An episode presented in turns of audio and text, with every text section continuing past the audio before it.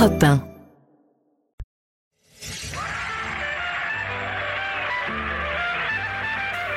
« 16h-18h sur Europe 1, Stéphane Bern et Mathieu Noël.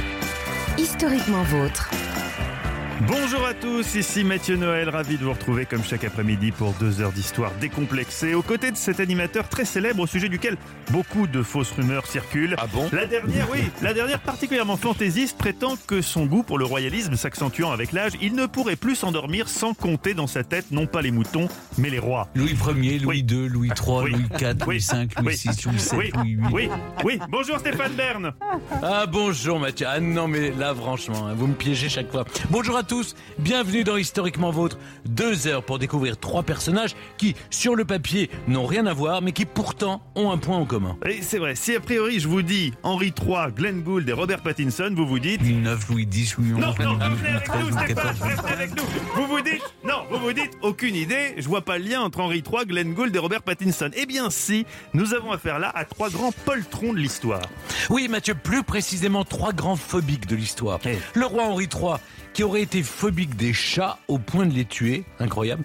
Le pianiste Glenn Gould, qui était hypochondriaque, il avait peur de la foule et du public. Bon, c'est compliqué quand on fait des concerts. C'est vrai. Quant à votre personnage, plus contemporain, l'acteur Robert Pattinson, mais il a peur de quoi lui? A des, des filles qui lui courent derrière? Ah non, non, non, non, pas de ça, il est coulrophobe Stéphane, et comme vous savez ce que ça veut dire, je ne vous ferai pas l'insulte de vous le rappeler. Oui, enfin en même temps, faites-le quand même. Il a peur des clowns Alors, il serait terrorisé hein, s'il était dans notre studio avec nous. C'est vrai. Parce que voici, euh, sur la piste aux étoiles, nos chroniqueurs.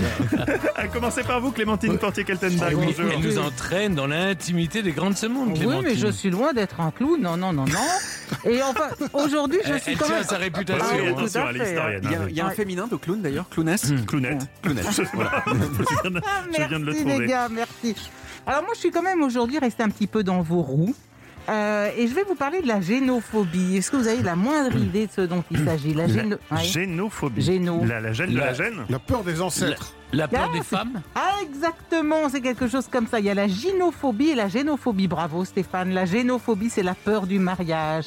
Ah et bon. voilà ce qui fait véritablement trembler toutes les civilisations depuis la nuit des temps, c'est le célibat. Oui, oui, le célibat a toujours été considéré comme un fléau public. Alors comment inciter les messieurs à se marier, à faire des enfants? Depuis toujours, dans la plupart des pays, ben, on finit toujours par les mêmes recettes. hein. On, le- on leur, on les soumet à un impôt particulier. Eh oui. Et comme le disait Oscar Wilde, les célibataires doivent être plus lourdement taxés que les hommes mariés, car il est injuste que certains hommes soient plus heureux que d'autres. Et voilà, retour sur un phénomène un petit peu vexant pour nous les femmes. Et avec nous également, à l'origine des inventions ou des objets, David Castello-Lopez. Tout à fait, exactement. Aujourd'hui, je vais vous parler d'un objet qui, qui nous a tous fait suer, je pense. Euh, moi, peut-être un peu moins que les autres parce que je, je, je m'y suis pas beaucoup mis. C'est le Rubik's Cube. Moi, moi- moi non plus, le Rubik's Cube, j'ai jamais insisté. Hein. Moi, jamais été doué non plus. Et Olivier Pouls est là avec nous également aujourd'hui, notre spécialiste en histoire gastronomique, euh, Olivier. Et je vous propose un voyage, mais vers quel pays irons-nous si je vous propose de commander des nems spontanément Vous allez me dire qu'on va En, Auvergne. En, En Auvergne. Hollande. En Auvergne. Oh Non. non Au Venezuela, bien sûr. Bah, En Asie. En Asie, c'est sûr, mais pas forcément où on croit. Enfin, les amis, qui peut le plus présenter secret d'histoire, sauver le patrimoine français, ne peut pas forcément le moins. C'est le bilan qu'on peut tirer du quiz. Burn to be alive, cette séquence instructive mais souvent douloureuse pour Stéphane, sauf bien sûr quand les questions portent sur la généalogie des Bourbons. Louis XVI, Oui, Louis XVII, Oui, oui, oui, Louis bref. XVIII. Il est temps d'entrer dans le vif de notre sujet aujourd'hui, ces personnages de l'histoire qui avaient peur, un peu, beaucoup, à la phobie. Et on démarre avec le portrait d'Henri III. Europe 16h-18h, 1, historiquement vôtre. Stéphane Bern et Mathieu Noël. le récit. Henri III avait ses mignons, mais il avait aussi ses phobies, notamment une peur bleue des chats. C'est son portrait que vous brosse à présent Stéphane Bern. Henri III n'est pas le roi préféré de l'histoire de France. On l'a accusé de faiblesse et d'oisiveté, on a moqué sa façon de se maquiller et de porter des boucles d'oreilles, on a retenu de son règne que les guerres de religion et les crises économiques et la responsabilité de sa famille aussi dans le massacre de la Saint-Barthélemy. Est-ce pour le tourner en dérision qu'on lui a aussi attribué une phobie quelque peu ridicule pour un grand roi, celle des chats? Nous sommes dans la deuxième moitié du XVIe siècle, en pleine Renaissance. Henri, qui s'appelle en fait Alexandre, Henri n'est que son prénom de roi, est le fils d'Henri II et de Catherine de Médicis. Henri II, c'est le roi qui est mort transpercé par une lance dans une joute. Oui, absolument, la fameuse mort que Nostradamus avait prédit. Mhm. Oui, on a déjà parlé ici. Bah oui, je euh, vous montre que j'écoute. Oui, et voilà. Catherine de Médicis, celle qui a ramené la fourchette. Alors, Catherine de Médicis se retrouve donc seule avec ses enfants. Le petit Henri n'a pas encore 8 ans et il n'est pas destiné à régner sur la France car il a deux frères aînés, euh, François, François II et puis euh, Charles IX. Jeune adulte, Henri est donc casé sur le trône de Pologne. Mais la cour de France, ses fêtes, ses divertissements manquent au jeune homme. Il écrit des lettres passionnées à son amour, Marie de Clèves, avec pour seule encre, dit-on, son propre sang. Romantique, non Alors, quand au bout de 120 jours, il apprend la mort de Charles IX, son frère régnant en France, il s'enfuit de nuit du château de en- à Cracovie, bien décidé à s'asseoir sur ce nouveau trône. Sur la route du retour, Henri s'arrête quelque temps à Venise. La beauté, le raffinement italien le bouleverse. Il en revient transformé. Il fait dès lors très attention à sa toilette, à son hygiène. Il porte des bijoux, des phares. Il est entouré de petits chiens euh, italiens. Des petits chiens peut-être, mais certainement pas des chats. On dit que le roi les a tout bonnement expulsés de sa cour. Il en a, paraît-il, une peur panique. Il serait élurophobe, le mot savant pour décrire la peur des félins. Éluros, en grec, vous savez, ça désigne les chats, ou plus exactement, les remueurs de queue.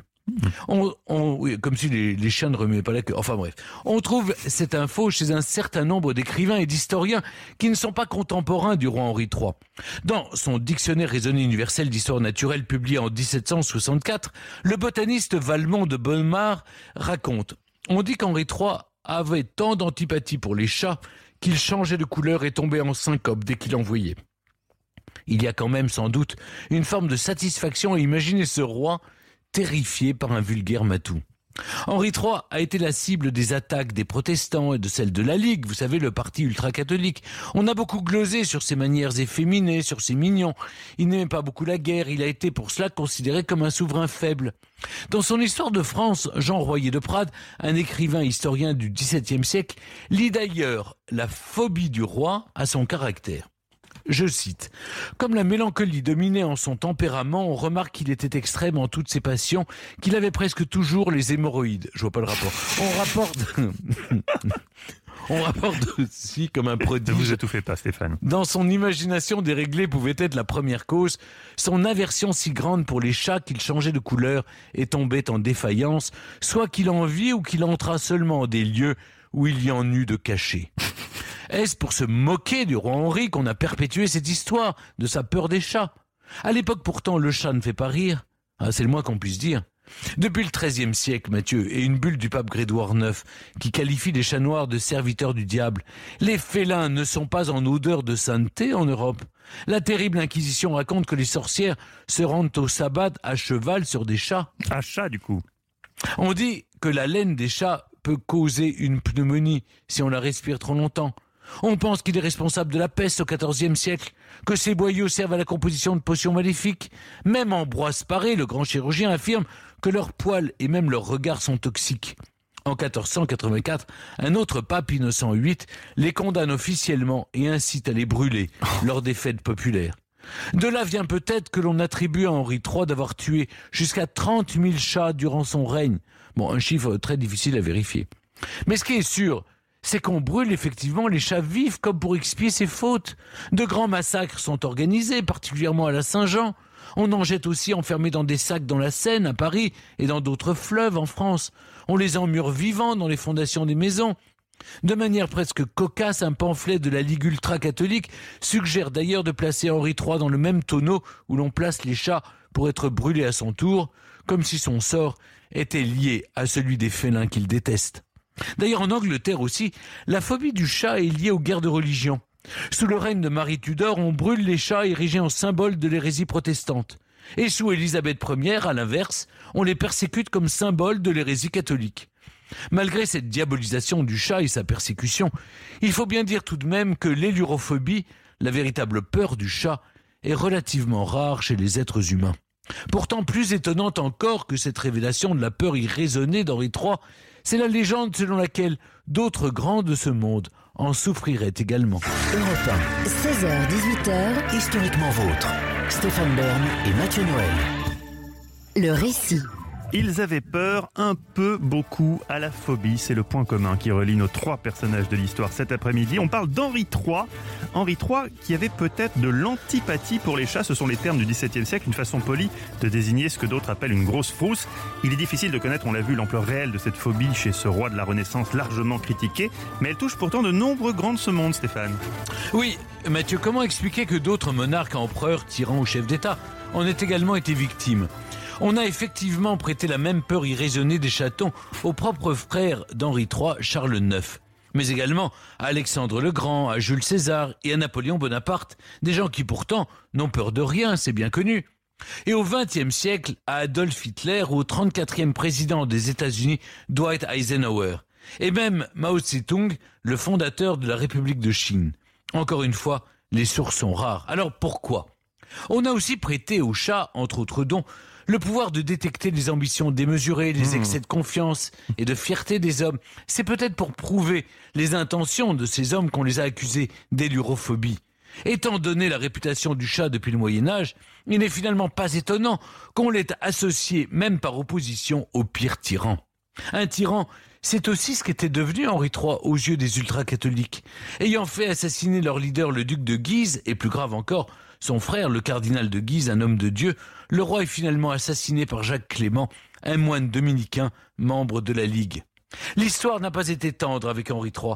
Il n'a pourtant pas été un mauvais roi, et il a même été le premier artisan de la paix religieuse en mettant sur le trône un protestant, son cousin et successeur Henri IV. On ne connaîtra sans doute jamais la vérité sur sa phobie présumée, mais on peut dire que, exactement comme pour le chat, la légende noire qui entourait Henri III s'est finalement peu à peu dissipée. Europe 1, Historiquement vôtre.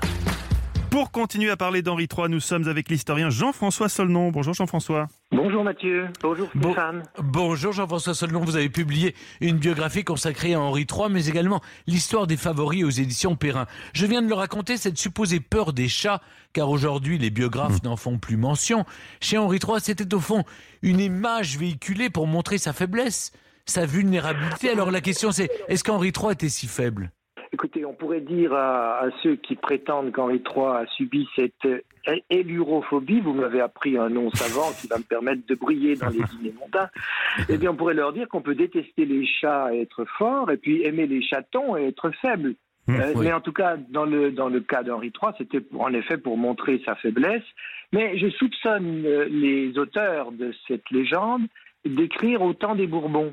C'est-à-dire au temps où, au moment où les Bourbons règnent, le premier roi Bourbon étant Henri IV, et on va dévaloriser la dynastie, la dynastie précédente, celle des Valois. Et bon, Henri III n'est pas à sa près, puisqu'il a été très très mal jugé par l'histoire.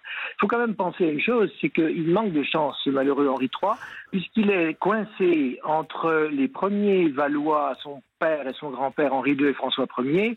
C'est le temps de la Renaissance, c'est le temps des guerres, des guerres gagnées, d'ailleurs, et puis Henri IV. Alors entre les deux, il fait un petit peu pâle figure, c'est vrai. Euh, Et c'est pour cette raison qu'il a été si longtemps mal connu, mais il a quand même régné 15 ans. 15 ans, c'est plus que son père Henri II, c'est moins que François Ier, c'est vrai, mais enfin 15 ans, ça, ça représente trois quinquennats. On peut Oui. mesurer comme ça l'importance, Oui, l'importance c'est vrai, c'est vrai. Hmm. Mais Jean-François Solnon, rétablissons donc la vérité par rapport à cette histoire de, de roi peureux. Ça, c'est c'est une légende. C'était en rien un roi peureux. Il avait peut-être ce petit problème avec les chats, mais c'était pas quelqu'un euh, qui était faible. Ben, s'il a, s'il a peur, il a surtout peur des protestants ou Oui. il a peur des catholiques ultra. On n'a pas, on n'a pas retenu d'autres peurs manifestes, si vous voulez, dans les trois. Mais en tout cas, il a certainement pas peur d'accéder au pouvoir parce que d'abord, c'est un militaire. On l'oublie trop aujourd'hui parce qu'on pense en effet à des, une allure plutôt efféminée du personnage. Il est, quand il avait 16 ans, il a été nommé par sa mère, vous savez que pour, pour sa mère, c'est- l'enfant rêvé, c'est le fils doué par excellence. Il a été nommé par sa mère euh, lieutenant général du royaume, c'est-à-dire une sorte de vice-roi, le chef des armées. Et puis il a remporté des victoires qui ont fait date. Il a remporté la victoire de Jarnac, de Montcontour. Alors je sais bien qu'il y avait quelques vieux briscards à ses côtés pour, euh, pour le conseiller, mais il a révélé ses talents. Donc c'est un homme qui aime le commandement, qui est courageux, qui est brave au combat, qui endure la, vie des camps qui était plutôt rude, qui a risqué sa vie, c'est pas un pleutre, hein. Et il a Mm. pris même des initiatives sur le plan stratégique. Donc c'est un soldat, c'est un militaire et plutôt brillant. Et puis ensuite, il a été élu roi de Pologne. Ça, c'est une des caractéristiques amusantes euh, d'Henri III, parce que la Pologne est un bizarre pays. C'est une république qui a à sa tête un roi. et un, Un roi élu. Mhm. Et, et lorsqu'il a, il est- donc il a fait le voyage en, en Pologne, et là-bas il apprend la mort de son frère aîné Charles IX, bah, sa première préoccupation c'est de rentrer au plus vite en France. Donc euh, il souhaitait accéder au pouvoir. Il n'a pas peur d'accéder au pouvoir. Alors on va continuer à parler de nos phobiques de l'histoire, réelles ou supposées, et d'Henri III en particulier, avec notre invité Jean-François Solnon sur Europe 1. 16h-18h sur Europe 1. Stéphane Bern et Mathieu Noël. Historiquement vôtre. Ils ont peur un peu beaucoup à la phobie, c'est notre thème du jour. Stéphane, des personnages de l'histoire qui avaient une phobie parfois ridicule, sauf que là, visiblement, euh, on n'a pas fait mouche avec Henri III, parce que selon notre invité Jean-François Solnon, euh, cette peur a été extrêmement exagérée, et peut-être qu'il s'agit d'une manipulation de l'histoire a, a posteriori. hein. Oui, une sorte, vous avez raison Mathieu, une sorte de médisance. Oui. Jean-François Solnon, c'est vrai que dans l'histoire de France, jamais roi n'a été autant calomnié qu'Henri III. Pourquoi est-ce qu'il était moqué, critiqué euh, Il ne correspondait pas à l'idée euh, du roi de France telle que les sujets se, se- se- la concevaient. À quel point est-ce qu'il a été incompris par ses contemporains? Ah, c'est un des rois les plus calomniés de l'histoire. Euh. Il a reçu une, euh, des brouettes d'insultes, de calomnies, alors soit dans les pamphlets, les libelles, donc on, on a chanté, on a lu, on a crié tous les défauts d'Henri III, on les a même prononcés en chair, hein, des curés ligueurs. Quand on relit aujourd'hui, on est même effrayé par la violence. Je vous donne un échantillon de- de- des qualificatifs, des épithètes injurieuses et insultantes qu'on lui donne. Tyran, Judas, simoniaque, c'est-à-dire qui a fait commerce des, des biens de l'Église, parjure, athée, paillard, bougre, syphilitique, sodomite, euh, sorcier en chef, que sais-je encore. On a même fait une anagramme de Henri de Valois. Si vous vous amusez à faire ça, ça devient vilain Hérode. Hein, Hérode qui a une fâcheuse réputation. Donc on s'en est pris à ce personnage, on a fait des descriptions physiques absolument abominables, on, atta- on attaquait le physique au XVIe siècle. hein Hmm, et des oui. descriptions qui étaient extrêmement grossières. Alors pourquoi, me demandez-vous? Mhm. Eh bien parce qu'on est dans un temps de guerre de religion et de guerre qui les plus terribles pour un pays, c'est-à-dire une guerre civile. Il doit satisfaire les exigences des catholiques ultras sans rejeter pour autant les protestants. Et il doit ramener les huguenots à l'obéissance sans désespérer les catholiques. C'est un pari impossible. Donc il veut maintenir la prérogative royale, il veut résister aux pressions des catholiques, des protestants, aux, aux pressions des puissances étrangères, en particulier de l'Espagne, et c'est le tout sans argent. Le tout sans argent parce que le- le- le- la monarchie n'a pas les moyens de sa politique. Mais du coup, on a l'impression que vous nous parlez d'un grand roi, en fait. C'est, on a l'impression que vous le réhabilitez Ah oui, alors presque pour, totalement. pour le moment, c'est un des plus grands, un des plus calomniés, mais il faut peut-être gratter un petit peu tout ça, se débarrasser de la légende noire et, et- et voir. Bon, il a prêté, il a prêté quelquefois un peu. euh, comment il dire a prêté le flanc à- aux critiques Il a aussi. prêté le flanc, voilà. Il a prêté le flanc en particulier, alors bon, dans son comportement qu'on qu'on jugeait efféminé, mais aussi avec le goût qu'il avait pour le mysticisme. C'est-à-dire, dès son retour en France, il a fréquenté, il a même créé des confréries de pénitents blancs et il processionnait. Alors vous imaginez le roi de France au milieu d'autres pénitents processionner dans les rues d'Avignon, dans les rues de Lyon, dans les rues de Paris, et ses adversaires disaient le roi fait le moine. C'est vrai qu'il que se, il se fouettait, il, euh, il, avait des oui, pratiques. c'était pas digne d'un- roi de France, c'est évident. Mais Oui. tout lui a été imputé à crime. hein. Mais par exemple, la, la légende des mignons, euh, la légende. Bon, c'est vrai que les hommes à l'époque portaient plus de bijoux que les femmes, mais mais il a, il avait des mignons. euh, les gens ont raconté qu'il avait des relations sexuelles avec eux, alors que c'est faux. Alors, il faut d'abord voir le- le- ce que veut dire le mot mignon Ah à oui. l'époque. Hein, euh, mignon, ça veut dire serviteur des grands, ça veut dire compagnon, compagnon d'un prince. On disait que les jésuites étaient les compagnons de Jésus-Christ. Alors, vous voyez, c'était pas du Mm. tout péjoratif. Mm, Puis ça a pris un tour péjoratif et on a considéré que ces jeunes gens étaient des poltrons, des efféminés, des oisifs, dont la seule occupation était de plaire au, au roi. Et on considérait que leur apparence même signalait leur turpitude parce qu'ils portaient des cheveux longs et euh, des cheveux longs frisés ou refrisés, des, des fraises qui entouraient le cou qui étaient énormes, donc des tenues extravagantes. Mais euh, c'était des hommes de guerre. des gens extrêmement courageux, des fines lames qui étaient toujours prêts à dégainer, des hommes à femmes et qui se battaient souvent pour des rivalités euh, amoureuses. Et on y a ajouté donc l'homosexualité dans cette expression qui était célèbre à l'époque, on les appelait les mignons de couchette. Et cette accusation est passée au roi. Et alors, on, a considéré que le roi, dans ses écrits, prêtait le flanc à cela, dans les paroles qu'il prononçait, parce qu'il appelait ses mignons par des petits diminutifs. Il y avait des démonstrations d'amitié aussi, quand il invitait un mignon à coucher dans sa chambre. Ça, ça c'était très fréquent à cette époque-là. Ça voulait dire qu'on avait confiance. Hein, dans le personnage que l'on invitait. Et surtout, c'est un homme, Henri III, qui a été toujours excessif dans ses sentiments. Il disait Ce que j'aime, c'est une très jolie phrase d'ailleurs, ce que j'aime, c'est avec extrémité.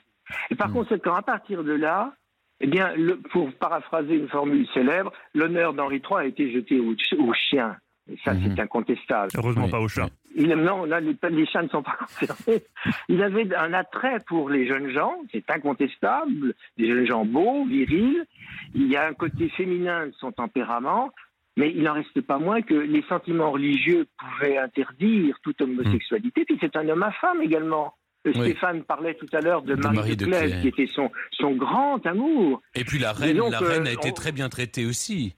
Et très bien traitée. C'est une femme qui a tenu sa place, modeste, discrète, mais elle savait pouvoir compter sur son mari et lui sur sa femme. Mais est-ce que Ouais. son, son image d'homosexualité elle vient du fait qu'il était apparemment euh, très attentif à l'hygiène, ce qui à une époque où peut-être les autres l'étaient moins Ça, c'est Bon, possible. sans doute, sans doute parce que les, les, les soldats de l'époque se fichaient comme d'une digne de, de Oui. l'hygiène et c'était se, se moquer de l'hygiène, prendre ses distances avec l'hygiène, c'était faire preuve de virilité. Mm. Alors évidemment, on a on a un souverain qui est très soucieux d'hygiène. Mais vous savez, on a eu tendance un peu à, à exagérer le manque d'hygiène euh, sous l'ancien régime. Ça, c'est c'est le 19e siècle qui a, qui a poussé très loin.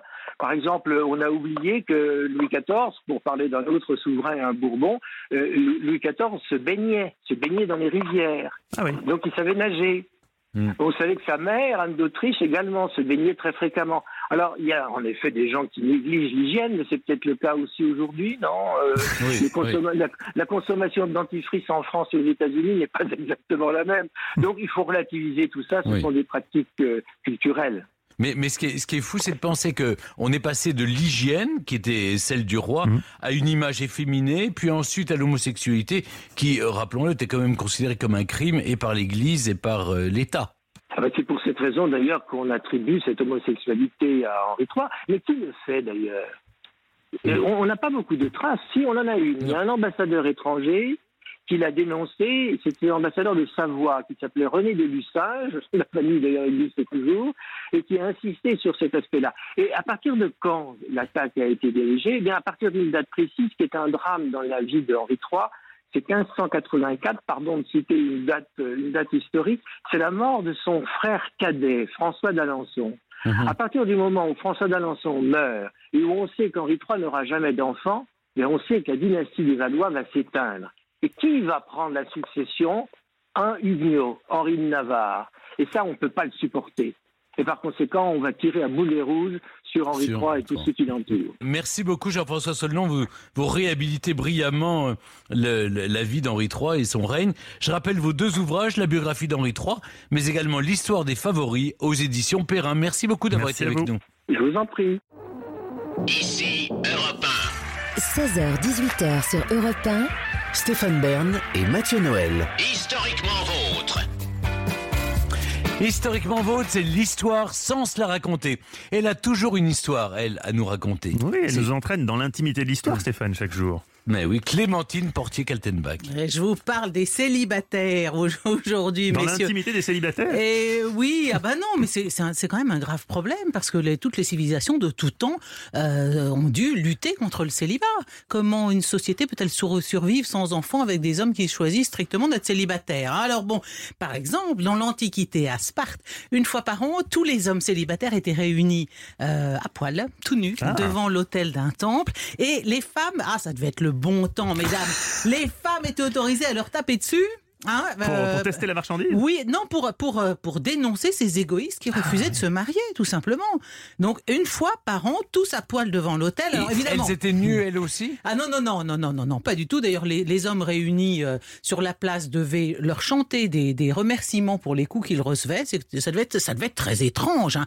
Et rassurez-vous tous, autant que vous êtes, passé un certain âge, les célibataires endurcis étaient quand même dispensés de la, de la Ah, cérémonie. quand même, Ah bon. oui. Mais voyez-vous, les, les Grecs, et avec à commencer par Solon, le, le grand législateur grec, dans, dans sa, dans sa constitution, f- favorise les mariages par tout moyen afin de donner à la République, bien sûr, le plus grand nombre de, de citoyens. Et Platon, dans son traité des lois, exige que l'on prenne femme entre 30 et 35 ans, obligatoire, et que sinon, on donne une amende chaque année à tous les récalcitrants. Il faut éviter la multiplication des célibataires, naturellement. Et on va jusqu'à leur interdire de témoigner en justice.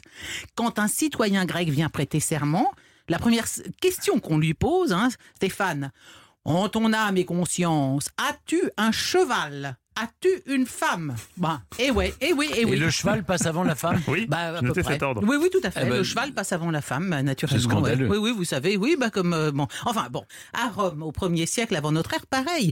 Le consul Metellus Numidicus, un consul certes un peu réac, hein, parce qu'on est à l'époque des Gracques, donc lui, il est plutôt réac. Mais il s'adresse aux citoyens romains, il leur déclare Romains. Si nous pouvions nous passer d'épouse, assurément, aucun de nous ne voudrait se charger d'un tel fléau. Mais puisque la Non. nature, si, si, si, oui, oui, oui, oui, euh, Metellus numidicus. Mais puisque la nature a disposé des choses de telle sorte qu'on ne puisse ni vivre agréablement en compagnie d'une femme, ni se perpétuer sans femme, assurons la pérennité de notre patrie plutôt que le bonheur de notre courte vie. C'est sympa, les gars.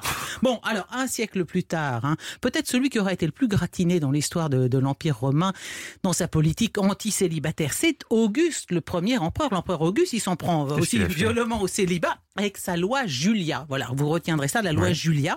Elle décernait des privilèges aux parents d'au moins trois enfants, mais elle interdisait aux célibataires et elle interdisait aux ménages inféconds de recueillir les héritages de, de, de- de personnes étrangères à leur famille. Donc vous pouviez hériter quand même en famille, mais impossible de, laisser ses biens. Alors, vous savez, ça se pratique Mhm. beaucoup. On en a parlé l'autre jour avec le discours sacré. Quand vous êtes romain, vous allez devant le grand pontife, vous dites je, je laisse mes chaussettes et mon pot de chambre à mon copain Mathieu Noël. Bon, alors, et, et Tacite raconte même qu'il existait à Rome un système de surveillance avec des délateurs rémunérés qui dire oui là, là, vous là, célibataire.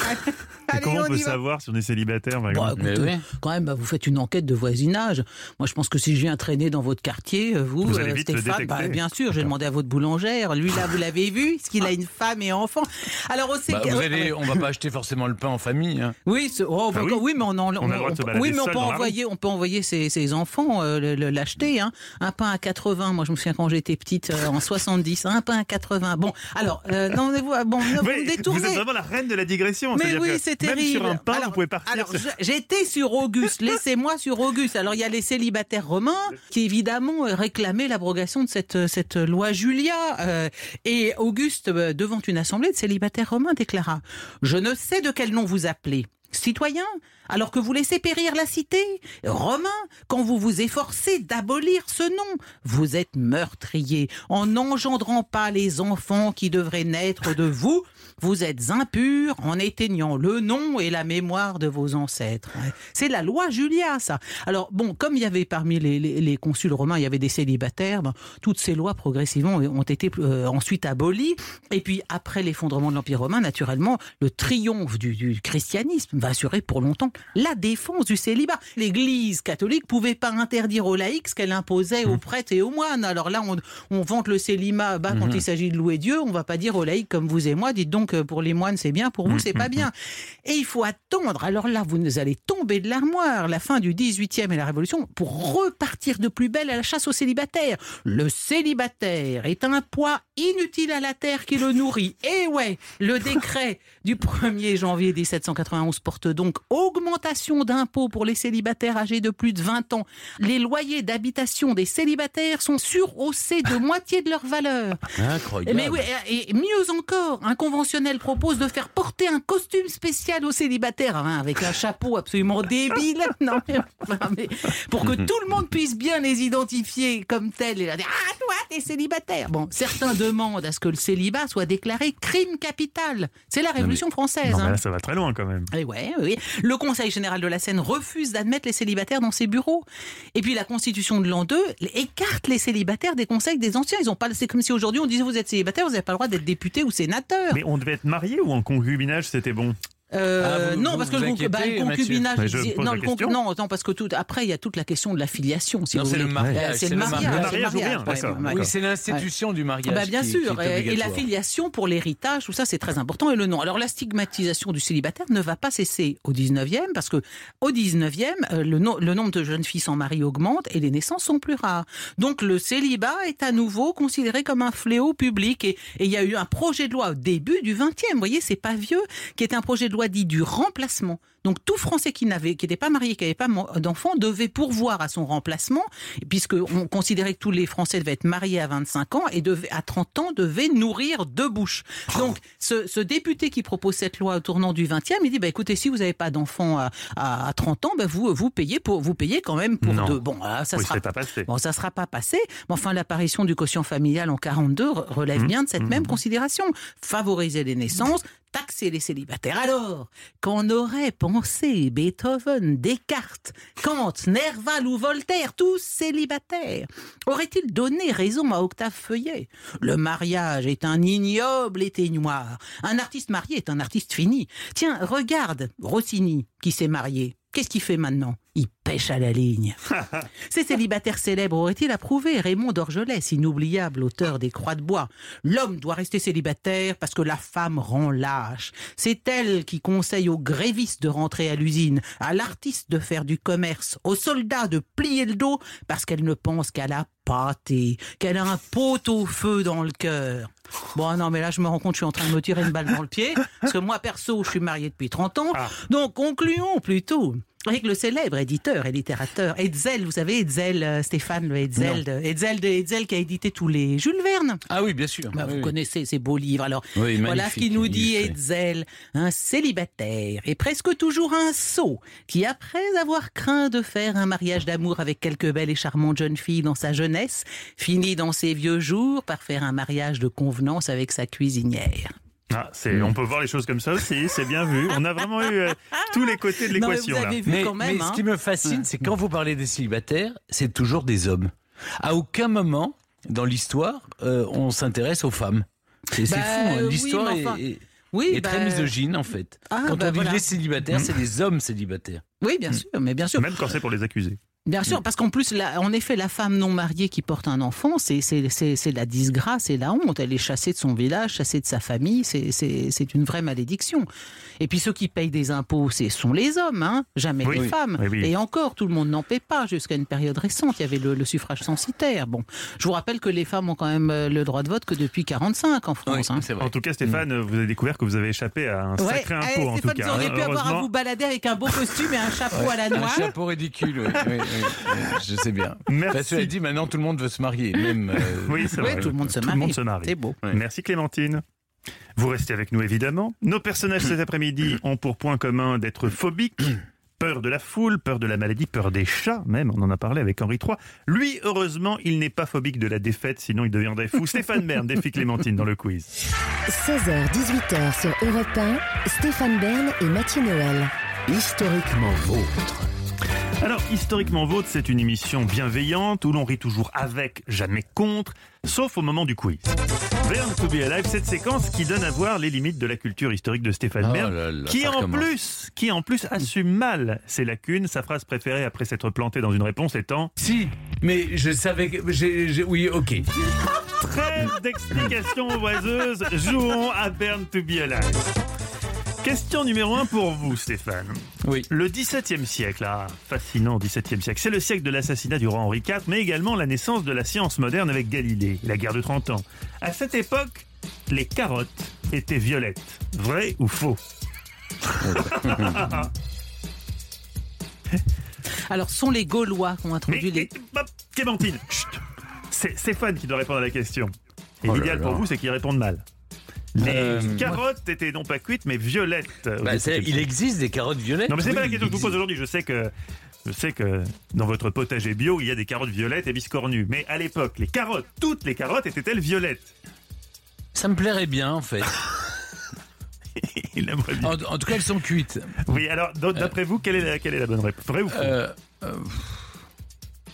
non, c'est faux. Vous avez perdu. Oh, voilà. Moi, je trouve ça. Le, le gars qui fait le quiz, il est quand même sûr de lui. hein. Toutes les carottes étaient violettes. Mais Alors oui. attends, attends, et oui, et ce sont les paysans hollandais qui ont développé ensuite une souche mutante orange qui a donné la carotte qu'on connaît aujourd'hui majoritairement blanche, puisqu'il existe, il existe encore ces carottes violettes. Quand vous mangez de la carotte violette, eh bien vous mangez un Une carotte peu médiévale, en Exactement, gros. la carotte euh, de la Renaissance en tout cas. Question numéro 2 pour vous, Clémentine Portier-Kaltenbach. Le 1er juin 1909, un notaire français, Constantin Sanlec, imagine un système d'enregistrement magnétique et d'images sur un fil d'acier. C'est l'ancêtre du magnétoscope. Ça, c'est vrai. Mais aujourd'hui, la société Jintesha no Kuki Ire est la seule au Japon et dans le monde entier à fabriquer encore des magnétoscopes. Est-ce vrai ou faux Je vous parle d'aujourd'hui, hein, en 2020. Est-ce qu'il y a une société japonaise qui fabrique encore des magnétoscopes Oui, moi je pense que c'est vrai parce qu'on a tous des, des- des dizaines de cassettes vidéo euh, euh, qu'on ne regardera plus jamais, qu'il faudrait transférer sur d'autres supports. C'est vrai aussi maintenant pour les, pour les CD, malheureusement, tous ces supports-là périclitent. Donc je pense qu'effectivement, il est bon qu'il existe encore quelque part dans le monde une société qui nous permette de- de- de- de- d'utiliser ces cassettes vidéo. Ça doit être très cher, hein, cela Ouais, dit. hein. c'est très cher. Vous êtes hyper mignonne parce que c'est complètement faux. Ça n'existe plus. Plus personne ne fait de magnétoscope. Bah, voilà. Bon, c'est aujourd'hui, c'est fini nos souvenirs. Eh ben, on peut même plus les voir. hein. C'est comme Mm. ça. Si on les a pas fait digitaliser, c'est fini. Jintesha no ukire signifie pompe à vélo en japonais. Question numéro 3 pour vous, Stéphane. Alphonse Gabriel Capone est né à Brooklyn en 1899. Al Capone fut l'un des gangsters américains les plus connus de l'histoire. Sur sa carte de visite, on pouvait lire marchand de glace tout parfum. Vrai ou faux? Honnêtement, de, de mes souvenirs, il, est- il s'occupait des, des pompes. Parce qu'il avait toujours les, les chaussures bien cirées. Il était, il était cireur de chaussures. Et donc, C'est- il aurait eu une carte avec écrit cireur de chaussures tout cirage Bah, je sais qu'il a fait. Il, a- il a fait. Il a, il a été cireur de, de, de godasses, oui. Ah Oui. Et donc, la réponse, euh, pardon, la question, c'était donc est-ce qu'il avait une carte marchand de glace tout parfum, vrai ou faux? Euh, je dirais non. Faux. Vous avez. Il a gagné, c'était faux. Sauf que normalement, je devrais lui enlever un point parce qu'il a donné une mauvaise réponse en plus. Alors, est-ce que je le fais ou est-ce que je le fais pas? Je ne le fais pas. C'est-à-dire mauvaise réponse? Ben, vous avez dit qu'il était euh, spécialisé dans, la- dans le cirage, alors que J'ai pas, pas dit qu'il était spécialisé. avait- Il a été parce que je. Alors ça, c'est une histoire que je connais bien. Il avait été cireur de chaussures et donc euh, c'était son. Il veillait toujours à ce que ses chaussures soient super bien lustrées. Voilà. Alors bon, c'est peut-être vrai, nous vérifierons. Ah oui, c'est vrai. En tout Ah cas, non, non, vraiment, vous avez vous votre dis, point, hein. mais il avait une Euh, carte sur moi, laquelle. moi, j'aurais, j'aurais préféré que vous m'en donniez un deuxième. Mais bon. Non mais faut pas exagérer non Oh, plus. dites donc Mais eh. monsieur est gourmand. Non, il avait une carte et on pouvait lire vendeur de meubles d'occasion. C'était ça sa, sa- Ah, sa d'accord, couverture. Question numéro 4 pour vous, Clémentine Portier-Keltenbach. Attention. À travers l'histoire, on se rend compte que la cruauté ne connaît aucune limite, surtout en temps de guerre. Mais pas besoin de remonter bien longtemps. En 1994, aux États-Unis, un projet a été dénoncé par des journalistes. Le Pentagone voulait débloquer 7 millions de dollars pour inventer une bombe qui ferait perdre tous leurs souvenirs à ceux qui seraient touchés. Vrai ou faux? Une bombe qui effacerait la mémoire. Non, bon, qu'est-ce que c'est que cette histoire? Comment une bombe peut-elle effacer la mémoire et sans vous tuer? Il faut, faut détruire tous vos neurones, quoi, une arme chimique qui, qui vous rendrait gaga, mais en même temps qu'elle vous ôterait la mémoire, elle, elle, vous ôterait définitivement toute capacité à réfléchir. Mais je, je dis que c'est faux. Le raisonnement est le bon. Suis Et c'est une bonne réponse. Effectivement, c'est faux. Mais alors accrochez-vous, accrochons-nous tous pour la euh, réalité de cette réponse, n'est-ce pas? Ils n'ont pas inventé une bombe pour effacer les souvenirs, hein, nos amis américains. Par contre, ils voulaient développer au Pentagone une bombe qui rend gay. Oui, les associations de défense des minorités homosexuelles se sont scandalisées à juste titre. Le projet a été abandonné. Le gaz utilisé était censé être un aphrodisiaque puissant provoquant des attitudes homosexuelles. Je sais pas trop comment on aurait bien pu maîtriser ce truc-là. Mais en tout cas, c'était une belle idée Je, de je nos amis vous du Pentagone. c'était du gaz hilarant qui rend gay, qui rend joyeux. Ah non, non, ça serait plus marrant parce que ça oui, rendrait les gens. Mais ça- ça, inoffensifs, ça ils sortiraient des, des pâquerettes Non, et non, des c'était bien gay, G-A-Y. Nous sommes donc à égalité. Nous allons avoir droit à la dernière question de rapidité. Alors attention, le premier qui choisit la réponse empêche De la Prante, vous connaissez le principe. Six drapeaux américains ont été plantés sur la Lune entre 1969 et 1972. Il en reste cinq debout. Mais quelles sont leurs caractéristiques? Trois propositions. Un, ils sont recouverts de glace. Deux, ils sont devenus blancs. Ou trois, ils ont été Ils sont remplacés. devenus blancs. Ou trois, ils ont été remplacés par des drapeaux aux couleurs de l'Algérie. Ils Oh sont, non, non, ils non, sont ils sont devenus devenus blancs. blancs. Et même le premier a déjà été, a été crabé par le, le souffle de- du, du décollage du, euh, du Alors LEM, là. attention, attention, nous avons une victoire Ça de... coûte 4 dollars avons- 50 le drapeau américain et, et, euh, on peut pas les, euh, ils sont rigides, ils sont censés être rigides pour faire comme une sorte de, de- de- de flottement artificiel. Et le problème, c'est que euh, pour en tout cas le premier d'entre eux, il a été En cramé tout cas, ils au- ont, ils ont perdu, démarrage ils ont perdu un de peu. leur euh, superbe. hein. leur Ah oui, superbe, parce qu'ils sont exposés aux radiations, aux rayons solaires, à tout ce que tu veux. Donc ils, ils sont délavés en fait. C'est un peu ça. Le premier drapeau planté, elle avait été trop près du module lunaire de la mission Apollo 11, du coup il est tombé. Les couleurs des drapeaux ont disparu à cause des rayons ultraviolets, mais également parce que euh, sur la Lune, on peut passer de moins 150 degrés la nuit Aïe. à 150 degrés le jour. Oui. Ça fait quand même un, un sacré écart. hein. Donc effectivement, c'est une belle victoire de Clémentine Portier-Caltavec. Désolé Stéphane, pas Ah, trop dur cette non, nouvelle là, défaite je, je- je sors d'une mauvaise passe, Stéphane. Ne m'en ne m'en veuillez pas, Non, ne m'en voulez pas. J'avais besoin d'un peu, Il va, un vous peu faire de croire, il victoire. va vous faire croire qu'il vous a laissé gagner par courtoisie.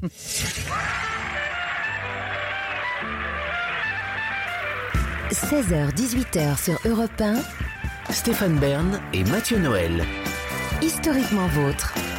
Vous écoutez Historiquement Vôtre, ce qui est rudement futé de votre part, car c'est l'émission idéale pour se dégourdir les neurones, sans négliger vos zygomatiques, grâce notamment aux anecdotes de l'impayable Stéphane Bern, qui nous régale hein, durant ces deux heures. Le problème, c'est comme il distingue pas toujours les moments où on est à l'antenne de ceux où on n'y est pas, il lui arrive, et c'est dommage, de balancer ses meilleures anecdotes durant la coupure pub. Heureusement, les micros tournent quand même, comme la semaine dernière quand il s'est mis à imiter De Gaulle. De Gaulle, il s'était fait opérer de la prostate. Et il avait dit Avant, j'étais la France, maintenant, je suis un continent. L'histoire, mais pas comme on l'enseigne à la Sorbonne. On est bien dans Historiquement Vôtre, Stéphane. Comment ça va, mon général? Oh, excellemment, Mathieu. C'est bien de faire euh, du, du neuf avec, euh, avec mes bouts jetés. Ben oui. En tout cas, ça va d'autant mieux que cet après-midi, on part à la rencontre des grands phobiques de l'histoire. Oui, c'est notre thème du jour. Après Henri III et sa peur des chats, je vais vous parler d'un multiphobique maladif, Glenn Gould, qui avait notamment peur de la foule. Bon, pas pratique pour les concerts. Et et vous, Mathieu, un froussard plus proche de nous, plus Oui, vivant si je vous dis Robert Pattinson. Non, enfin non, vous vous dites surtout l'acteur star qui a explosé dans Twilight. Sauf que vous emmenez ce beau gosse dans un cirque et il emmènera pas large, le Robert. Il est coulrophobe, il a peur des clowns. Je lui passerai bien un petit Didi Barbolivien. On verra comment il réagit ce con. Et sans oublier, Mathieu, toutes nos chroniques excellentes, les unes plus que les autres. Exactement. Avec David Castello-Lopez, qui nous raconte les origines aujourd'hui du Rubik's Cube. Exactement, quelque chose qui nous a bien fait suer. Mm. Et à ses côtés, l'origine du NEM, Olivier Pouls. Ben oui, on peut plus voyager que dans l'assiette, alors qu'est-ce que vous voulez, je mange. hein Et enfin, qui aura le mot de la fin Évidemment, ce sera Stéphane Bern. Avec Absolument. les expressions aujourd'hui. Les Autour du chien. du chien. Mais oui, mais oui, évidemment. Malade comme un chien, d'où ça vient Mais tout de suite, allons vite prendre des nouvelles d'un des plus grands phobiques de l'histoire, un génie du piano, mais un, un génie avec des manies, d'innombrables manies. Europe 16h-18h, 1, historiquement vôtre. Stéphane Bern et Mathieu Noël. le récit. Ils avaient peur un peu, beaucoup, à la phobie, tel est le point commun entre nos trois personnages du jour. Et lui, il n'avait pas une, mais plein de phobies. Stéphane Bern nous raconte l'histoire du génie de la musique qui aurait mal vécu cette période de Covid, Glenn Gould. Mal vécu par forcément, puisque désormais on ne peut plus toucher personne et Glenn Gould, bah, ça lui irait très bien comme ça. Vous allez voir. Glenn Gould, c'est avant tout un musicien de génie, peut-être le plus grand pianiste du XXe siècle, connu notamment pour son interprétation révolutionnaire de Jean-Sébastien Bach. Un concertiste grandiose qui détestait les concerts. Oui, il avait en horreur la foule et le public. La phobie aurait pu ruiner totalement sa carrière. Mais Glenn Gould a su la transformer pour marquer plus profondément encore l'histoire de la musique. Le petit Glenn, né en 1932 au Canada, il est prédestiné à la musique. En tout cas, sa mère, pianiste et choriste, fait tout pour l'y sensibiliser. Dès trois ans, Glenn Gould se met à jouer lui aussi. On se rend vite compte qu'il a l'oreille absolue. Un peu comme vous, Stéphane. Non, pas du tout, c'est tout le contraire justement. Et à 4 ans, il peut déjà distinguer les notes d'un accord complexe. Son père raconte qu'il se concentre sur une seule touche et la maintient enfoncée jusqu'à ce que le son s'évanouisse. Le petit génie grandit parmi les animaux de compagnie, dont quatre poissons rouges nommés Bach, Beethoven, Haydn et Chopin. Mais Gould n'est pas un musicien comme les autres. Il a des goûts bien tranchés dès l'adolescence. Il aime Haydn, Wagner et Brahms, mais pas Chopin.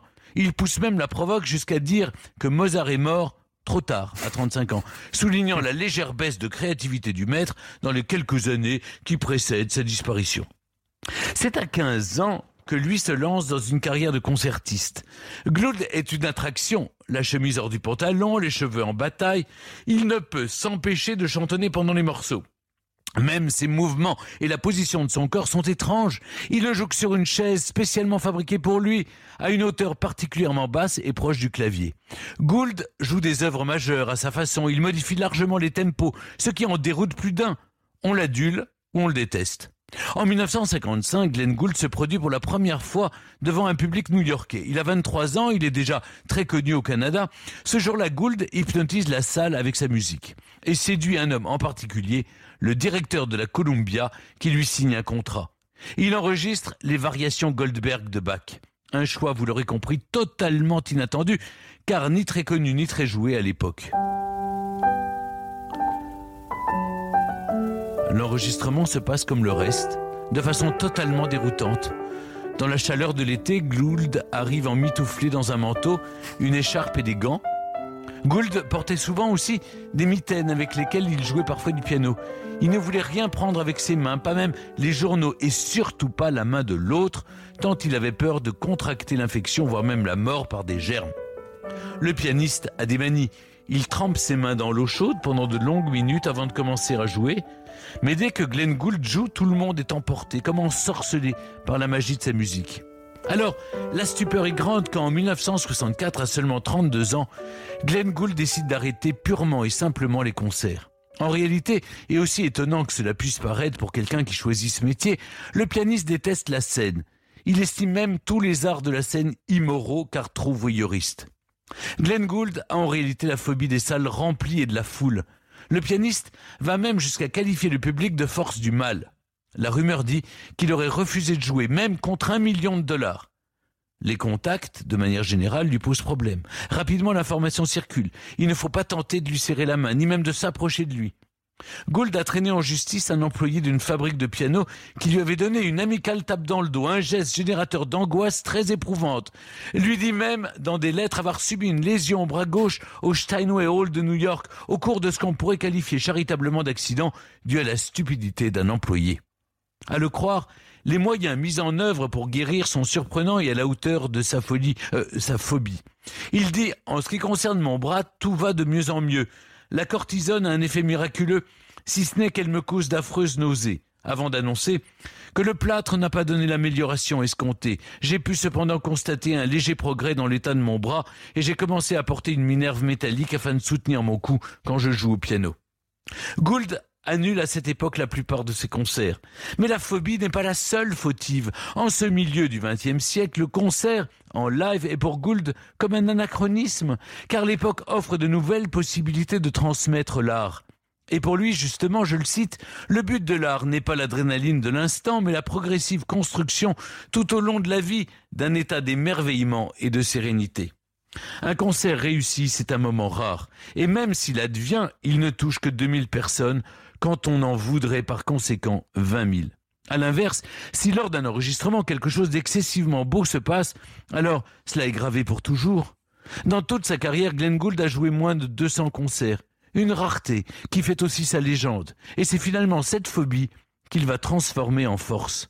Car malgré sa retraite des salles de concert, le pianiste a envie de partager la musique et l'enregistrement lui permet enfin de contrôler le moindre aspect de ses performances. Enfermé dans son studio, Glenn Gould va faire bien plus que de jouer, il va inventer. Car ce n'est pas qu'un simple interprète, c'est un créateur, un artisan, avec ses outils, travaillant la matière musicale comme s'il s'agissait de bois ou de métal. Et avec lui, les auditeurs participent à la fête.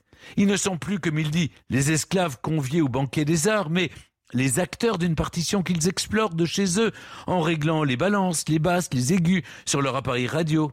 Progressivement, Gould s'éloigne du piano pour explorer d'autres voies comme la musique aléatoire. Il crée même des documentaires et des projets radiophoniques.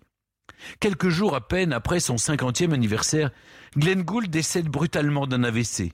Sa phobie de la foule lui a permis de laisser derrière lui des dizaines et des dizaines d'enregistrements et une façon tout à fait nouvelle de considérer la musique. Europe 1, Historiquement vôtre. Pour apprendre à mieux connaître Glenn Gould, nous avons le plaisir, la chance d'accueillir le violoniste et cinéaste Bruno Mont-Saint-Jean. Bonjour Bruno. Bonjour. Vous avez travaillé avec Glenn Gould pendant 10 ans. C'était quand ça? Euh, ça se situait très exactement entre 1972 et euh, 1982 lorsqu'il est mort. Vous lui serriez jamais la main? Ah, la première fois on s'est rencontrés physiquement, il m'a tendu la main comme ça, et dès que le contact avec le doigt a été établi, il s'est retiré. Comme une décharge électrique. Oui. Euh, Et vous l'avez pas tapé dans le dos non plus? non, mais il n'était pas question de ça, vous savez. De toute façon, Euh, attendez, le portrait me semble assez juste et assez nuancé. C'est que simplement que Gould n'était pas tellement phobique qu'il il s'est débrouillé pour construire autour de lui l'instrument nécessaire à l'exercice de sa profession et de son art. Vous allez nous raconter Glenn Gould, votre Glenn Gould, puisque vous avez travaillé avec lui. Bruno Mont-Saint-Jean, vous restez avec nous. 16h, 18h sur Europe 1, Stéphane Bern et Mathieu Noël. Historiquement vôtre. Historiquement vôtre, chaque après-midi, trois personnages de l'histoire que les siècles séparent, mais qu'un point commun relie. Aujourd'hui, cet après-midi, on parle des grands phobiques de l'histoire. Stéphane Bern nous a dressé le portrait de- du pianiste de légende Glenn Gould, qui avait peur, qui avait peur des gens, qui avait peur de beaucoup de choses, visiblement. Et nous sommes avec Bruno Mont-Saint-Jean, qui a travaillé avec lui, ce cinéaste. Mm. Et donc, vous nous, vous, vous- vous nous précisez un peu ce que nous racontait Stéphane sur Glenn Gould. Bon, alors, il, il existait des phobies. Euh, manifestement, il avait une horreur de la Une horreur simplement de se retrouver dans, dans, des, euh, dans des endroits où il pourrait attraper des germes euh, et surtout avec, euh, avec le danger du, du, du, du- du contact physique. Il avait, on raconte l'histoire, vous savez, très célèbre, que un jour le, le pianiste américain Van Cliburn lui avait téléphoné et avait éternué au téléphone. Et Glenn Gould a raccroché. Euh, Ah oui, ça va. Bon, mais mais mais ce- tout, ce- tout ça, ce que j'ai vu de Glenn, c'était quelqu'un qui était dont le génie éclatait à chaque instant. Je veux dire, il n'était pas seulement génial comme pianiste, et le pianiste était d'une dimension comme on n'en a pratiquement pas connu. Mais le son génie intellectuel, les- les- l'invention dont il faisait preuve au piano comme dans la dans la vie, il s'est intéressé à énormément de choses en dehors de la de la musique. Bien entendu, de la musique et de la communication de la musique, c'était euh, les choses la plus importante. Mais c'est drôle d'ailleurs, euh, pour un, un homme de communication, d'avoir si peur de communiquer auprès de la foule directement. Mais non, mais non, mais l'idée, l'idée, c'était bien entendu de communiquer de 1 à 1. C'était pas Oui. une communication avec la foule. Et il avait la certitude qu'avec les disques qu'il enregistrait, et avec les films qu'on a fait, qui toucheraient une quantité bien plus importante à travers le monde, puisqu'on a, on a, on a essayé de faire des films qui avaient une, une, une distribution internationale.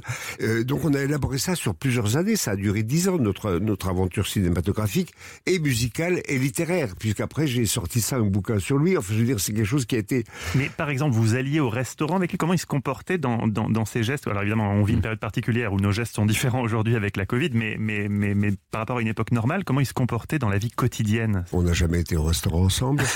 Euh, il travaillait de nuit. Je me souviens, un matin, vers 6 heures du matin, nous étions en train, en train de travailler sur les textes de, de nos films.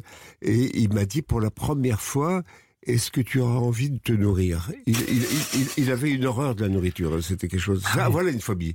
Et euh, un beau jour, donc il m'a il m'a demandé ça à 6 heures du matin. Comme moi, je pense que la, le, un repas doit être une sorte de communion et que je savais qu'il n'allait pas s'alimenter, je, je lui dis non, non merci. Mais il est revenu à l'attaque une demi-heure plus tard en me disant c'est l'heure où je, je me nourris. Et donc il a appelé. on- il vivait dans un hôtel, vous savez.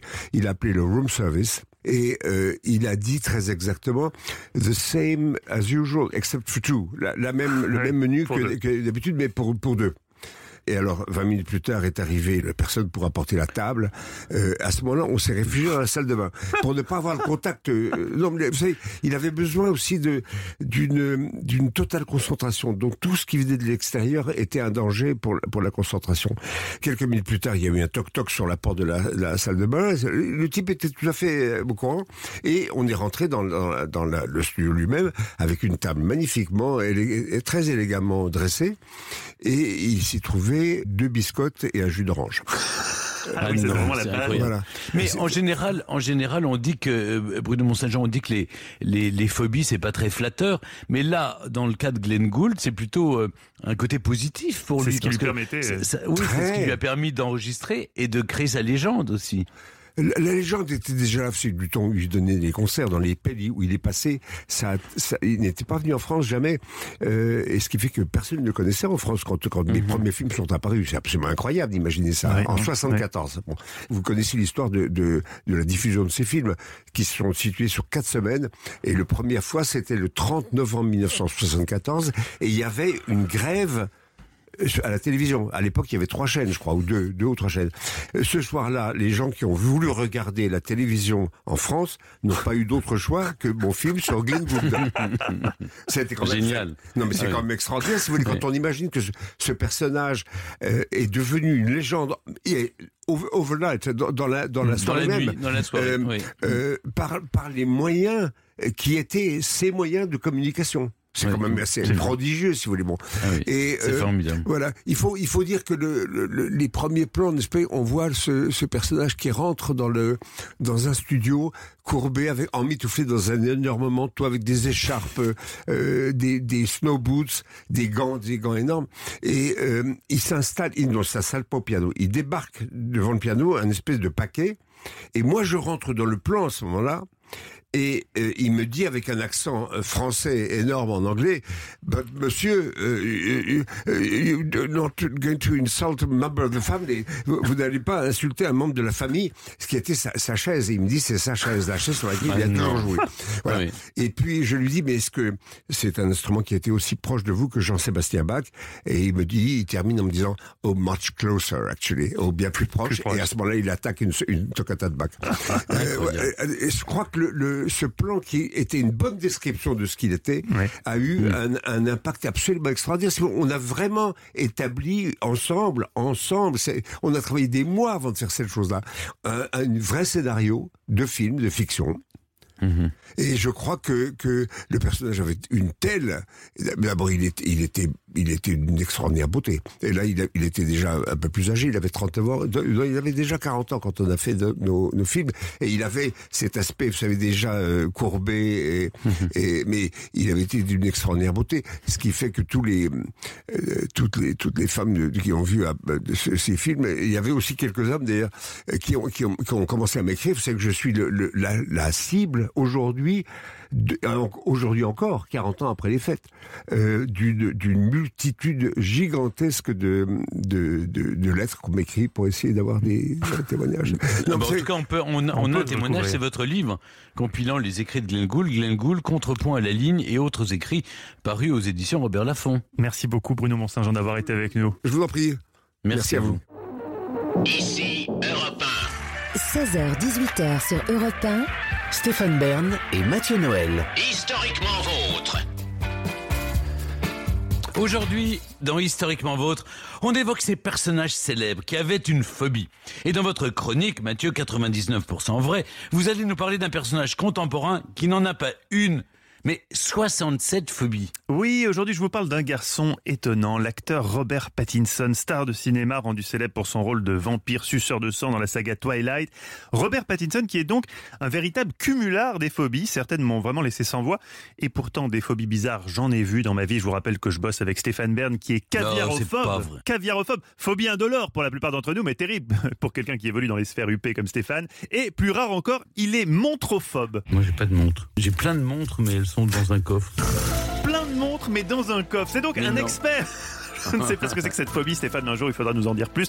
Oui. C'est donc un expert en phobie bizarre qui vous le dit. Robert Pattinson est encore plus bizarre que Stéphane Ah oui Bern. Voilà en effet Stéphane, un mec que j'aurais spontanément classé dans la catégorie gros connard prétentieux sûr de lui. Des rôles de héros glamour de Twilight à Batman bientôt sur nos écrans, Égérie Dior, élu même en 2010 homme le plus séduisant du monde par le magazine Vanity Fair. Robert Pattinson me semblait si insolemment parfait que franchement, eût été aussi grossier que vous Stéphane, je me serais dit Robert, Tu me fais chier. Seulement voilà, Oh n'étant pas aussi pas grossier, n'étant pas aussi grossier que Stéphane, ça vous l'avez dit à l'antenne Stéphane, vous savez, c'était dans le cadre oui, d'un je- récit. Oui. C'est dans le cadre d'un récit, Je ne sais pas qui vous faisiez à ce moment-là. Alors, vous savez, euh, j'ai un cœur. Je me suis penché plus en détail sur le parcours de Robert Pattinson et croyez-le ou non, le gars m'a touché. Déjà, il s'appelle Robert. Et devenir un sex symbole international quand tu te prénommes Robert, c'est comme prendre le départ d'un 100 mètres nage libre avec un slip en plomb. Tu pars pas gagnant. Donc déjà, chapeau. Même si évidemment le fait d'être né à Londres l'a un peu avantagé, il serait né à Vesoul, Robert Pattinson, il serait parti d'encore plus loin dans la course au glamour. Mais a-t-il vraiment cherché à devenir un sex symbole? Point du tout. Miné, vous allez voir par une foultitude de phobies toutes plus ridicules les unes que les autres, l'acteur est une sorte de star involontaire. J'ai toujours été parano, je déteste focaliser l'attention, explique-t-il. Parfois je me dis, ras-le-bol de ce boulot. Puis je réalise que je pourrais me retrouver à bosser dans un magasin de chaussures. Acteur, c'est quand même vachement plus cool. Bien vu Robert C'est vrai qu'empocher 30 millions de dollars pour faire semblant de conduire une Batmobile sur un fond vert, c'est plus cool que de vendre des chols à la aux chaussures. Alors, comment ce jeune homme qui pourrait simplement kiffer peut-il se poser autant de questions? Peut-être est-ce lié au fait que petit, ses sœurs s'amusaient à le déguiser en fille et l'appelaient Claudia. Et oui Stéphane, le beau Robert Pattinson a été victime de transgenrisme forcé. Il a tenté de s'y opposer, mais voilà, il n'a pas réussi à faire entendre raison à ses sœurs. Il déclare Quand j'étais enfant, c'est simple, je dégageais la même énergie qu'un bulot. Le malheureux bébert se referme alors comme une huître.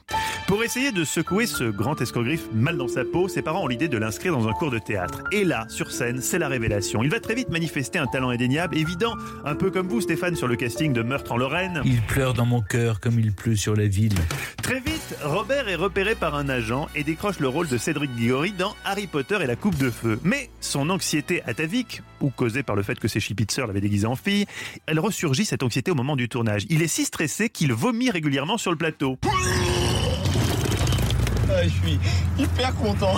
Il est hyper content, la production un peu moins. Un type qui vomit dans les coins entre chaque prise, c'est pas simple à gérer, notamment pour le réalisateur, ultra concentré derrière sa caméra, quand soudain. Il y a une drôle d'odeur, vous trouvez pas Bah ouais, c'est Bébert qui a gerbé dans le rail de travelling. Putain, Bébert, merde Et oui, Stéphane, derrière son image de sex symbole, Robert Pattinson est un gros boulet. Et un boulet chanceux, car Harry Potter rencontre le succès qu'on sait, et c'est lui qui est choisi parmi plus de 3000 comédiens pour incarner Edward Cullen, le vampire phare de Twilight. Banco, Bébert Même si là, un nouveau souci surgit, alors cette fois le problème n'est pas que Robert pose des galettes un peu partout, non, c'est un problème d'image, sa dentition approximative. Le directeur de la photo est formel. Oh, quelle abjecte dentition Bref, la production découvre que Robert Pattinson est anglais. Les producteurs ajoutent à son contrat obligation de porter un appareil dentaire jusqu'au tournage. Nouveau coup dur psychologique pour Robert qui déclare Jusque-là, je n'avais jamais pensé que quelque chose n'allait pas avec mes dents. Oui, je le rappelle, Robert Pattinson est anglais. Mais il est la preuve qu'un bon détartrage peut changer une vie. Avec son rôle dans Twilight, il devient une star mondiale. Dior, on l'a dit, fait appel à lui pour vendre son dernier parfum à des millions d'hommes qui se ruent chez Sephora pour s'offrir une parcelle de ce James Dean malgré lui. Là, cette veine incroyable a forcément une contrepartie. Et forcément, conformément à l'adage, Robert découvre en 2012 que sa compagne, l'actrice Kristen Stewart, batifole avec un réalisateur, faisant lui le premier vampire cocu de l'histoire. C'est à partir de là que toutes les phobies de mon bébert vont s'exacerber. Alors déjà, il est agoraphobe, bon ça c'est un peu la base, le tronc commun des phobiques, mais il est aussi dysmorphobe. Vous voyez ce que c'est la dysmorphobie, Stéphane? Euh, non, dites-moi. C'est la crainte pathologique et obsédante d'être laid et mal formé. C'est con Ah, quand c'est t'es. Robert Pattinson. Alors ouais, par exemple, il peut pas passer devant un miroir déformant d'une fête foraine. C'est la raison pour laquelle vous ne le verrez jamais à la fête à Neuneu, au bois de Boulogne, enfin entre autres. Les filtres rigolos sur smartphone qu'on met parfois pour s'amuser, ça aussi il peut pas, ça le déforme. C'est pas qu'il se trouve beau, hein. Non, non, il se trouve déjà parfaitement laid à la base. Il le clame haut et fort. Vous ne me verrez jamais dans un film de sport. Je suis mal à l'aise avec mon apparence. Je n'ai pas d'abdos développés et je déteste aller au gym. Je préférais me saouler plutôt que d'enlever mon t-shirt. Dans la liste de ces phobies, il y a aussi la peur de l'immobilier. Acheter une villa m'effraie. Des fans pourraient trouver l'adresse et me harceler. Le mieux, c'est de déménager sans arrêt. C'est ce que vous faites aussi, Stéphane? Euh, non, pas trop. Alors, Stéphane, je sais que vous êtes en train de vous dire. Être phobique, entre être phobique et zinzin, ravagé du ciboulot, prêt après un aller simple direction Sainte-Anne, il n'y a finalement qu'un pas. Et vous avez raison, car cerise sur le gâteau, Robert est aussi coulrophobe. Il a la phobie des clowns.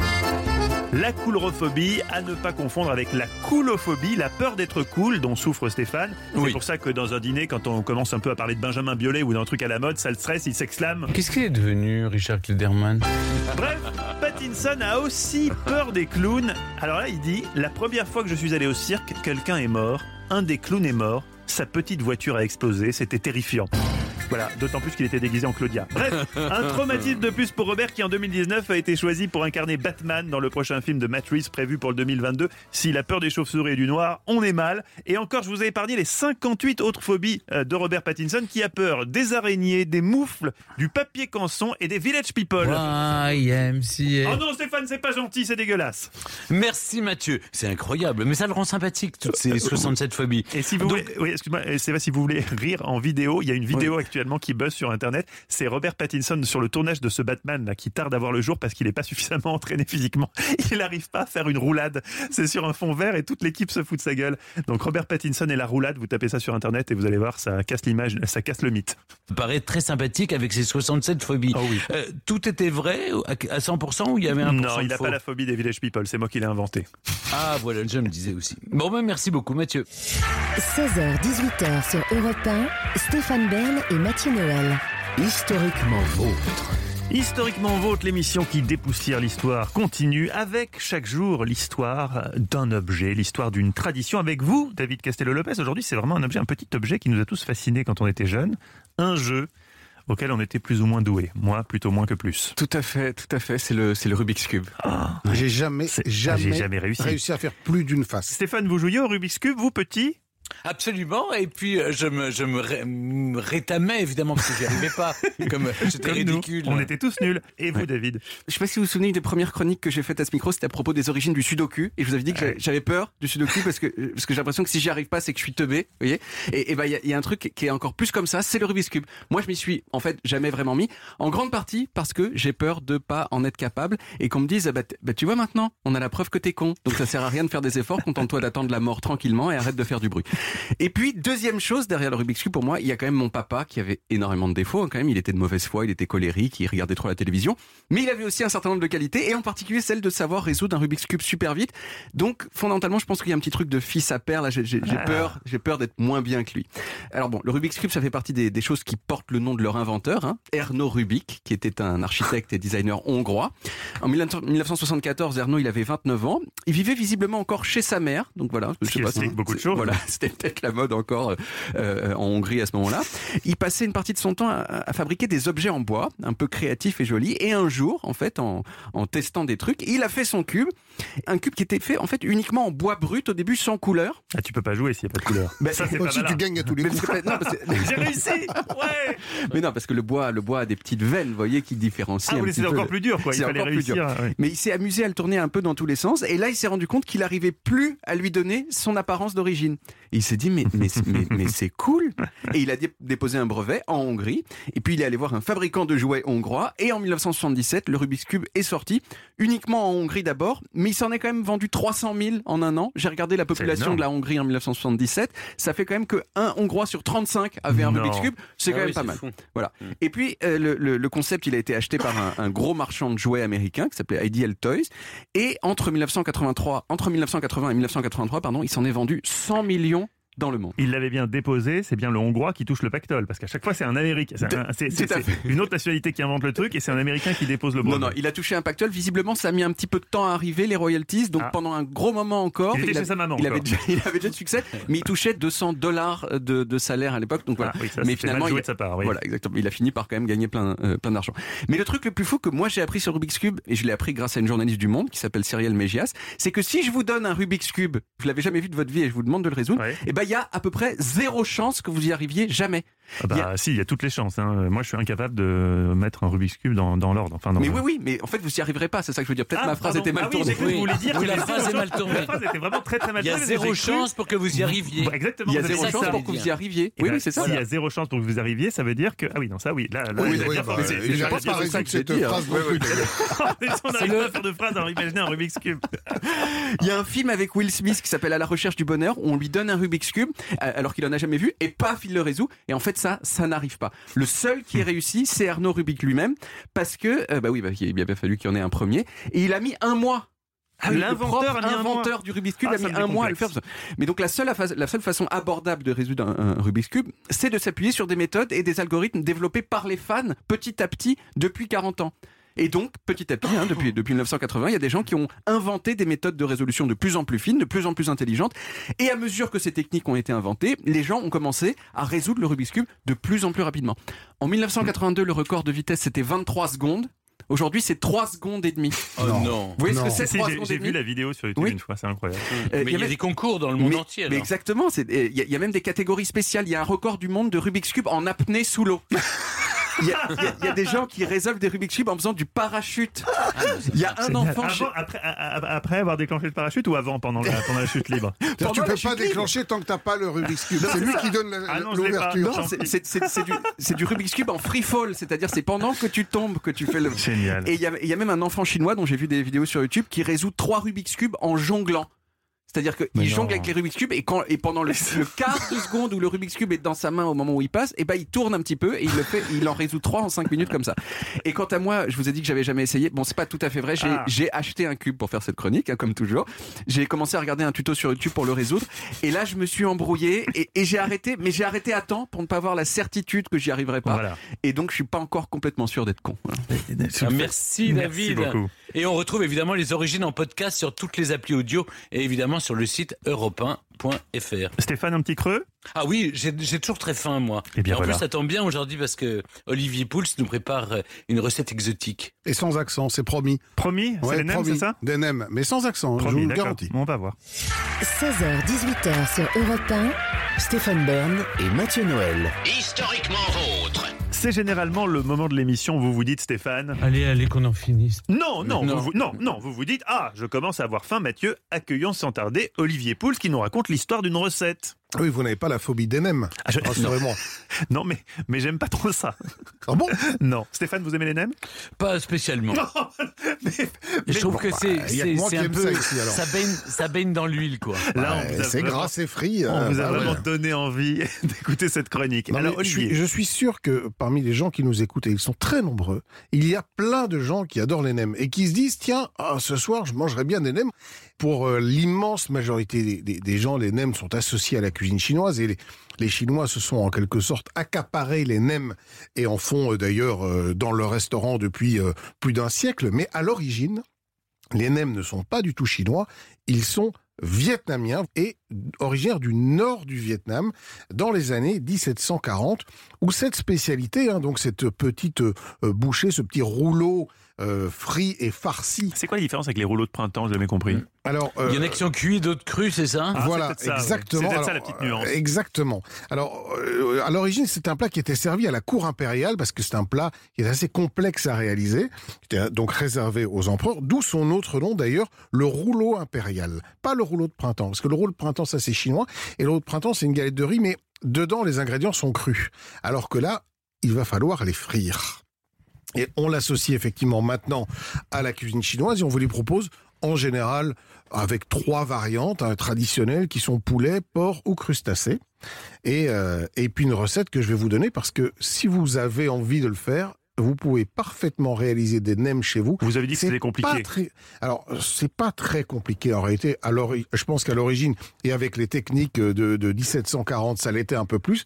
Parce qu'il y y, a un truc qui est un peu compliqué dans les nems, mais j'ai une astuce. C'est les petites galettes de riz qui sont indispensables à la réalisation de ces nems. Mais là, l'astuce, c'est que vous allez aller dans une épicerie asiatique Ah, et bah vous voilà, allez les acheter. faites. Eh oui, elles sont déjà faites. En revanche, la farce, vous allez vous en occuper vous-même. Quand même.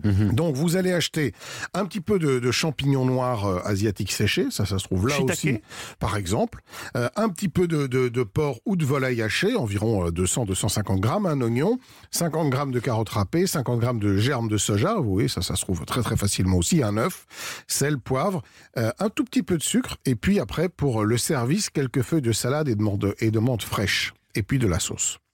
Alors, vous allez laisser tremper vos champignons pour les réhydrater, vous les taillez en fines lamelles, vous émincez l'oignon, et puis vous allez réunir et mélanger tous les ingrédients, donc avec euh, euh, la carotte râpée, les jambes de soja, notre notre porc ou notre volaille, et on en fait des, espèces de, de, de, de petites boulettes, de petits boudins comme ça, et on va ensuite former les nems. Ça, c'est un poil technique, mais c'est tout à fait réalisable. Alors suivez-moi bien. Face à vous, vous avez une galette de farine de riz. Vous mettez donc un boudin de farce au milieu. Vous pliez le bord du bas pour recouvrir la farce. Ensuite, les bords latéraux pour recouvrir également. Et puis, vous roulez vers le haut et vous formez ainsi un nem que vous allez coller légèrement avec un tout petit peu d'eau tiède, ce qui va faire tenir votre nem. Il n'y a plus qu'à le frire pendant euh, 5-6 minutes dans une huile à 160 degrés. Et puis pour le service, une feuille de salade dans laquelle on glisse une feuille de menthe fraîche, on roule le tout, et puis on sert ça avec euh, la fameuse sauce gnoc nam, euh, sauce aromatisée au poisson. Et, on, et donc, on se souvient, pour briller dans les dîners, de dire que ça vient non pas de Chine, Mais que ça Mais du vient Vietnam. du Vietnam. mais même du nord du. Vietnam. Si vous voulez être particulièrement chic, vous dites le nord du Vietnam, exactement. Voilà, dans les années 1740. Merci beaucoup Olivier Pouls. Évidemment, on retrouve la recette sur europe1.fr. Même si on n'aime pas les nems, il nous fait aimer les nems. C'est ça la magie Olivier Poul. Stéphane Bernou, vous aurez le dernier mot, comme d'habitude, avec aujourd'hui des expressions qui ne manquent pas de chien, si j'ai bien compris. Oui, rien à voir avec le Vietnam où euh, on continue à manger du chien. 16h-18h sur Europe Stéphane Bern et Mathieu Noël. 1, historiquement vôtre. Chaque jour, vers 6h moins 10, la France retient son souffle. La France tend l'oreille, impatiente de découvrir le mot de la fin de Stéphane Bern, de Menton à Fécamp, de Biarritz à Colmar. Elle en frémit d'avance. Gourmande. Stéphane, ne la faites pas mariner plus longtemps. Dites à la France le mot de la fin. Ah, Mathieu, aujourd'hui, je voulais rendre hommage à une petite bâtarde de 3 ans et demi et de 6 kilos. C'est en effet un 3 novembre 1957 que Laïka a marqué l'histoire en devenant le premier être vivant à voyager dans l'espace. La malheureuse a survécu 7 heures, probablement morte à cause d'une défaillance dans le système de régulation de la température. Quoi qu'il en soit, je vous propose de balayer les expressions qui nous rappellent ce qu'est une vie de chien. Il y en a pas mal, un temps de chien, un mal de chien, c'est pas ce qui manque. Une humeur de chien, traiter quelqu'un comme un chien, chienne de vie. Elles sont nombreuses les expressions qui symbolisent le peu de bienveillance dont l'humain a fait preuve dans l'histoire envers nos amis à quatre pattes. Les musulmans parlaient de chiens de chrétiens, les chrétiens eux-mêmes pouvaient lire dans la Bible ne donnez pas les choses saintes aux chiens. Être malade comme un chien rappelle qu'assez récemment, encore si un canidé était souffrant, la règle était de ne pas le soigner et on le laissait agonisant dans la rue. Allez, une expression peut-être plus positive, parfois pour souligner le charme particulier d'une dame. On peut dire, elle a du chien. Et terminons sur une jolie citation de l'acteur américain que tout le monde adore, Bill Murray. Je soupçonne les gens qui n'aiment pas les chiens, mais je fais confiance à un chien quand il n'aime pas une personne. voilà, tout est dit. C'était très Alain Delon comme chronique, ça, Stéphane. hein. Euh, Oui. Vous aussi, vous faites partie de ces gens qui préfèrent les chiens aux humains? Non, non, j'en suis pas là, mais c'est vrai que j'aime. Une tendresse particulière. J'ai une tendresse particulière pour les animaux, les chiens en particulier, et les miens encore plus. Un nouveau numéro d'Historiquement Vôtre s'achève, les amis. On a tous des petites phobies, mais eux en ont des grandes. De Henry III, Robert Pattinson, en passant par le génie du piano, un poil parano Glenn Gould. Quel phobique de l'histoire vous a le plus étonné, Stéphane, aujourd'hui? Alors, voyez-vous, j'ai beaucoup aimé votre récit de Robert Pattinson parce que ce garçon qui se trouve laid, si vous voulez, Ah oui, ça- me laisse de la main. Quand, quand, quand je me regarde, je me désole. Quand je me compare, je me console, devrait- devrait-on lui dire. Vous n'avez pas de phobie, vous, Stéphane? On n'a jamais parlé de ça. J'ai peur des araignées Ah oui et, des, et, des, et des serpents. Et des serpents. Et vous Mais c'est assez classique, ça. C'est classique. classique. Et vous Euh, euh, euh, Moi, j'ai peur des impôts. On, en- on enchaîne.